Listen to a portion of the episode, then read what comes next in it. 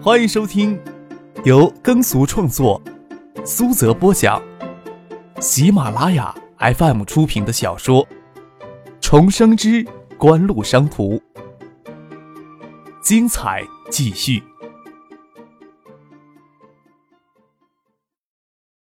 第四百二十四集。之前就有媒体预测，爱达最快八月初就能推出自己的手机产品。虽然爱达从德仪收购成套的手机制造技术，但是想在第一款手机上都采用自己生产的配件是绝不可能的。那也至少需要一到两年的筹备期才行。苏京东也早就向媒体公布了爱达组织生产方案，芯片部分由爱达自主设计，委托德仪代工。爱达微电子刚刚试生产，为确保首批手机的质量。芯片的封装与测试暂时还不会拿到国内来做。两年前就收购了海州电子元器件，经过两年的持续投入，电路板技术已经完全成熟。爱达在过去两年时间里，在精密模具制造技术上的投入也非常的大。为了求得爱达第一张手机在外观上有大的突破，张可早年前将爱达旗下的精密电子模具公司以及相关实验室开始为机壳与内部填充材料做了准备。这一部分的工作也是为日后的电子音乐播放器及 U 盘做准备。二流手机电池不成熟，要落后于同类市场产品许多。组建工厂生产的二次放电电池，也就是供应爱达低端产品向其他厂商供货。晶屏技术不成熟，解析度、饱和度、耗电量都不足以满足 i 幺九手机的高端品质要求。组建工厂生产的晶屏，倒是会用在黑白屏手机 i 零八身上。以及碟机上的晶屏显示也是采用爱达晶屏电子生产的产品。由于爱达旗下巨量的碟机销量，那爱达晶屏销量规模一下就突破千万元的盈利平衡线。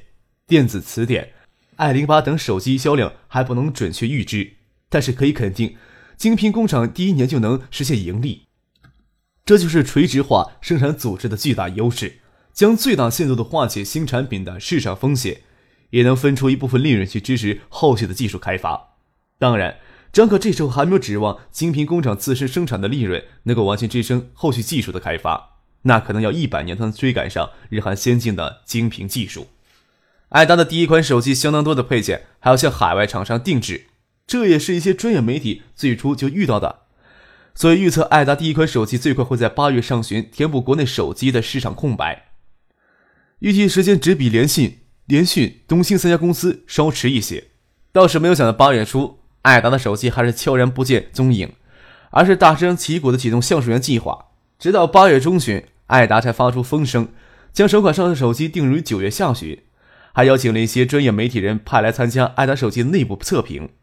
一直在等到九月二十号，爱达再一次宣布推迟第一款手机的上市时间。期待之心沸腾许久的市场，此时对爱达不由产生了一些信心的动摇。这时候，肖瑞明、周醒东等人才对爱达生出轻视之心。联系手机上市三个月以来，连续两个月的净利润突破两千万。爱达没有特殊的原因，没有理由一再推迟上市的时间而放弃唾手可得的暴利。直到九月三十一日，在香港启德机场。星星爆满的想到香港寻求合作者开拓海外市场的肖瑞明、周醒东，才给张克耍宝一样拿出的 i 幺九样品甩了记响亮的耳光。肖瑞明可以说是仓皇的返回了北京。艾达匿藏了五六月之久，原来是只力求在第一款手机上取得外观设计的突破。当艾达在国庆节第一个周末正式揭开 i 幺九手机面纱之时，整个市场惊艳之余都为此沸腾不已。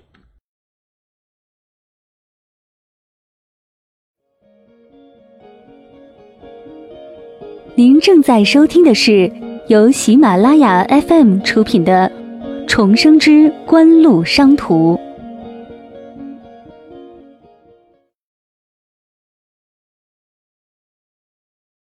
建市天河路东端天河广场大厦是东海省第二家电连锁集团海泰电器的总部所在地。昔日掌管海泰电器之后，就将海泰的总部从惠山迁到此处，也在这里筹建海泰电器。第一家超过四千平方米的大型家电卖场，这也是海泰电器首月营业额超过两千万的门店。至此，算是完成海泰电器在省内的家电联厂布局。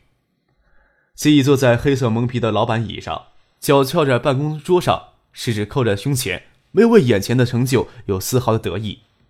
办公的墙壁上嵌入了一款日本夏普推出的等离子平板电视，电视机里正播放着盛兴环球电器新世纪旗舰店搞促销的画面，前后给科王吸进去超过两个亿的资金，一直没有太多的资金无法跟盛兴抢新世纪的这个位子，想起来心里都会隐隐的作痛。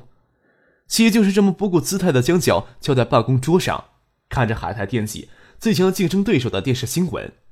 看了一眼，学淑女姿态端坐在办公桌另一侧的谢子佳，他想到自己的小妹绝对不是什么淑女，问道：“小妹啊，怎么今天突然有空来看我了？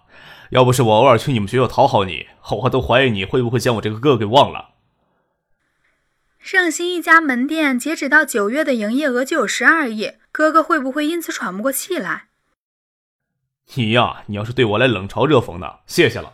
请你自己下楼打车回学校吧。不需要对自己的小妹这么冷淡吧？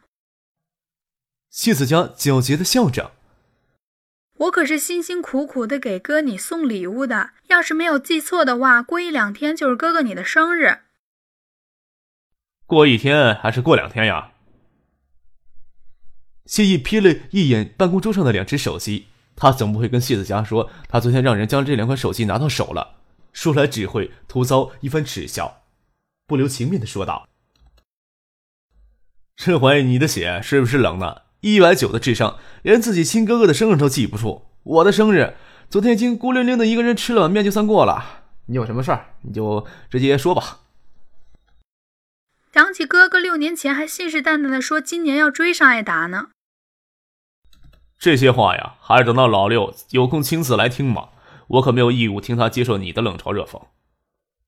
说到这个，谢的视线又忍不住往办公桌上瞥了一眼。爱达的 i 幺九、i 零八两款手机，爱达的 i 零八全线铺货，近市几家电信市场都有权专柜售。i 幺九只有盛兴的新世纪旗舰店开售。就在半个小时前，他刚接到电话，盛兴新世纪门店今天只限量供应月光银、珍珠黑两款外壳。i 幺九手机。各一百只，下午两点就断货了。谁之后还有勇气夸口说一年之内追赶上艾达？不过徒增笑料罢了。哥，你真是的。谢子佳娇嗔道：“你总得让我找个话题将事情说出来呀。”你说吧，我听着呢。谢意有时候也折磨家里这个小魔头取乐，见他娇嗔发嗲，得意的笑了起来。那。谢子佳朝桌上安静躺着的艾幺九、艾零八两款手机努努嘴。哥哥，你就没有想着从里面分一杯羹？我想，贪多必失。谢意摇摇头。要是年前将科王吸过去两亿资金投入海泰电器，海泰电器就不会给盛兴压得喘不过来气儿。不过话又说回来，要不是老刘分心去搞科王，自己也没有机会追上海泰。真的不想？谢泽江俯趴在办公桌上，睁眼看着他哥。真的没有动心，想也没有用。谢意眼睛闪开，都不晓得邮电部明年会不会再发牌照。就算再发牌照，谁有锦湖一掷千金的魄力去跟部委直辖的企业去争呀？锦湖的魄力？谢子佳疑惑的看了他哥哥一眼。你似乎有些崇拜锦湖呢。实事求是，情况便是如此。难道嘴里对对手说一文不值，真能将对手踩在脚下了？气笑着说：“我嘴呀，可没有贱。要真是嘴贱呀，指不定让你逮着机会冷嘲热讽一下。联信、联讯还有东芯，他们是部委直辖的企业，可以什么都不准备，什么都不做。”从飞利浦引进半成品的手机，换个机壳贴上联信的牌子，就可以号称国产手机直接进场抢钱了。别的企业能像他们那样舒坦吗？一家民营企业或者合资企业，非要有锦湖这样的魄力，才能争得一张手机牌照。抛开恩怨咱们不提，锦湖的确是个尊重的对手。你是不是也一直在研究锦湖呢？西义倒是有意开导家里这个小魔头，掰着手指一一给他分析。半年的时间里。锦湖为了拿到手机牌照，做出了多少动作呀？不说政治上的那些角力，锦湖仅从德仪收购二流手机制造厂商就花费五千万美元，引进设备、生产线、添置厂房、完成设备的配套生产线，少说要三四千万的美元投资。要完成这些，锦湖才能勉强跟得上国内手流手机的步伐。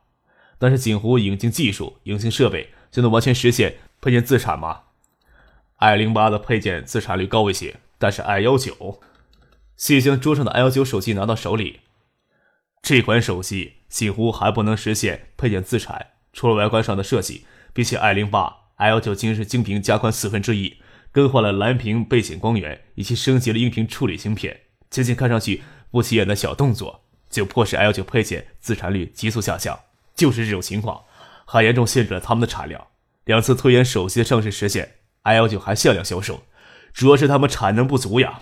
可见他们从德意引进的技术根本就不够用，或者说，锦湖自身的工艺水平还无法远远将德意的二流手机制造技术完全发挥出来呢。原来你早就分析过这两款手机了，还害我上午去盛兴排了半天队才买到这两只手机。谢子佳略带讥讽的哼了一声。